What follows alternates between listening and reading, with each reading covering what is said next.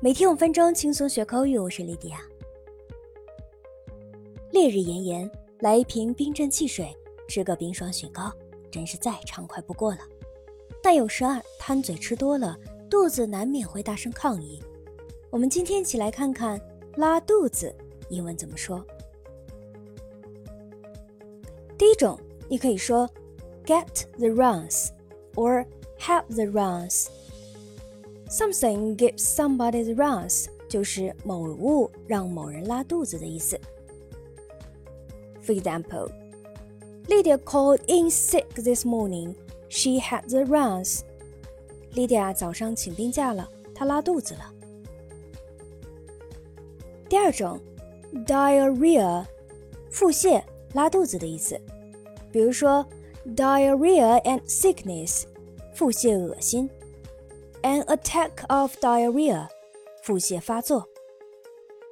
For example, I had diarrhea and I felt like throwing up. 我拉肚子了，而且还想吐。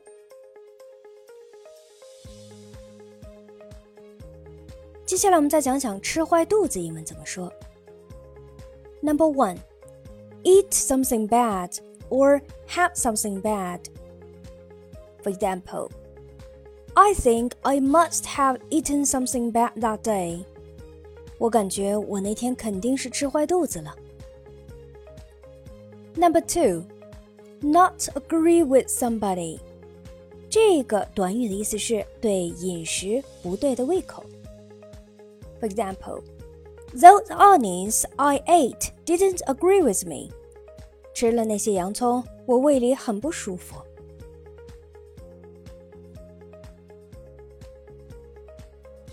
那肚子疼英文怎么说呢？Number one, stomachache. For example, I ate too much and get a terrible stomachache. 我吃的太多了，胃疼的厉害。Number two, tummy-ache. 这个短语啊，一般是美式口语中的非正式说法，经常是小朋友说的。For example, Mommy, I've got a tummy ache. 妈妈，我的肚子疼。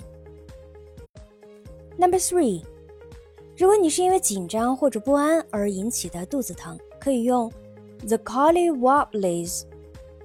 For example, I've got the collywobblies about my exam this afternoon。我担心今天下午的考试，肚子不舒服了。好，那我们最后讲一讲便秘英文怎么说。constipated 这个单词啊是形容词，指便秘的意思。For example, Lydia, if you ate more fiber, you wouldn't get constipated. Lydia，要是你多吃纤维素，就不会便秘了。Constipation 这个单词啊是名词，也是便秘的意思。For example, I really need to see a doctor I'm suffering from constipation. 我真的得去看医生了，我被便秘折磨死了。